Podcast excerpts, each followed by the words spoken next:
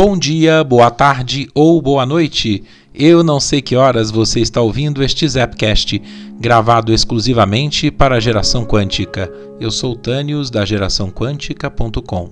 Nós falamos muito aqui no nosso canal sobre ego, sobre consciência, e você sabe que o ego ele tem diversas partes ou diversas dimensões, por assim dizer. Além da nossa velha agitação do pensamento, embora não estejam inteiramente separadas dele, existe uma outra dimensão do ego. Uma dimensão que se relaciona com a nossa emoção. Eu também não quero dizer que todo o nosso pensamento ou todas as nossas emoções pertençam ao nosso ego. Os elementos se convertem no ego apenas quando nós estamos nos identificando com eles, ou até quando eles assumem o um controle sobre nós, ou melhor, quando eles se tornam o nosso próprio eu. Percebe que quando eu comento para você que a nossa dor muitas vezes quer que nós nos identifiquemos com ela, ela quer que nós passemos a pensar que, por exemplo, eu sou a dor, mas nós sabemos que nós não somos a dor. O nosso organismo físico, o nosso corpo, sim, essa matéria que você pode tocar, ela tem inteligência própria.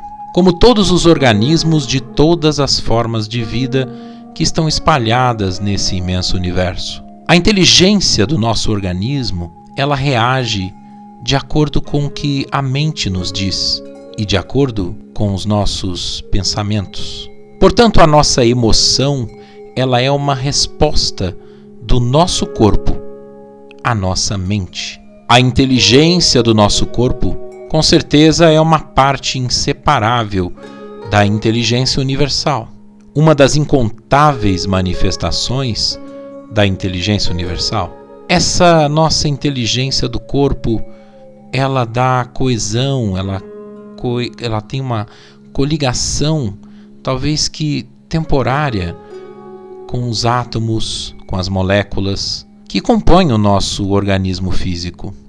Essa inteligência, ela é o princípio que organiza tudo, tudo, tudo por trás do funcionamento de todos os órgãos, da conversão de oxigênio e o alimento em energia, por exemplo. Essa inteligência é responsável pelo batimento cardíaco, que faz com que o nosso sangue circule e também pelo sistema imunológico, que protege o corpo dos nossos invasores, sim, de vírus e bactérias que podem nos prejudicar, e também da conversão das informações que nós sentimos através do nosso sistema nervoso e converte essas sensações em impulsos nervosos. Enviam esses impulsos ao nosso cérebro. E aí decodificamos, reagrupamos num quadro talvez mais coerente com a realidade exterior. Tudo isso que eu comento com você, assim como milhares de outras funções que estão acontecendo ao mesmo tempo, são coordenados com perfeição por essa grande inteligência. Nós não conduzimos o nosso corpo. A inteligência do nosso corpo é que faz isso. Ela também é responsável pelas respostas que o nosso organismo dá ao ambiente. Quando você olha as formas de vida, você pode entender isso. Elas têm uma inteligência. Quando eu penso nisso, eu me recordo que quando está frio, o ar gelado bate em meu corpo, o meu corpo responde. Ele se arrepia, ele reclama de frio, ele tenta se aquecer, as moléculas começam a ficar mais agitadas. Da mesma forma como você pode tocar uma planta e ela se fechar, percebe que isso é uma inteligência. E você pode ver, por exemplo, que essa mesma inteligência que dá forma às plantas, depois se manifesta como flor, de manhã abre as pétalas para que elas recebam um raio de sol, à noite fecha essas pétalas. É a mesma inteligência que nós muitas vezes chamamos de Gaia, o ser vivo complexo que está no planeta Terra. Talvez o mesmo ser vivo que é relatado no filme Avatar, onde tudo se conecta à mesma origem. Essa inteligência faz surgir, talvez, instintos no nosso organismo em relação a tudo que pode também representar uma ameaça ou um desafio. Quando pensamos nos animais, essa inteligência produz respostas que podem parecer afinidades com as emoções humanas. Por exemplo, você pode ver um cachorro com raiva, com medo ou com prazer. São reações instintivas que talvez possamos identificá-las como formas primárias de uma emoção. Em algumas situações, os seres humanos manifestam a mesma maneira dessa inteligência que os animais. Diante de um perigo, por exemplo, quando a sobrevivência do nosso corpo, do nosso organismo é ameaçada, perceba como o coração bate mais rápido. Sim, ficamos com taquicardia, os músculos ficam contraídos, a respiração fica acelerada e se prepara todo o corpo para uma luta ou para uma fuga. O medo, primordial. Quando o corpo se vê sem possibilidade de fugir, aí tem uma descarga de energia. Dá uma força que talvez não tivesse antes. A mesma força que você deve entender nas histórias de mães que levantam carros para resgatar os seus próprios filhos. A raiva primordial, ela surge. Essas reações instintivas são muito semelhantes às emoções, mas não são emoções no verdadeiro sentido da palavra. A diferença fundamental entre elas é que, enquanto a reação instintiva é uma resposta do corpo a uma situação externa, a emoção é a reação do corpo a um pensamento. Percebe essa diferença? Indiretamente, uma emoção ela pode ser também uma reação a uma situação ou um acontecimento real, mas ela será ainda assim uma reação ao acontecimento que terá passado por um filtro. Sim, um filtro que interpreta a sua mente, um pensamento e esses conceitos de bom ou mal, semelhante ou diferente, eu, meu, tudo isso é filtrado. Eu vou lhe dizer uma coisa: pode ser que você não sinta nada, nenhuma emoção, quando você recebe a informação que o carro de um amigo foi roubado. Mas imagine, caso se trate do seu carro, é provável que você fique bem perturbado. E aí é impressionante a quantidade de emoções que um pequeno conceito mental como meu carro, as minhas coisas, podem gerar. Percebe essa nuance? Faz sentido para você?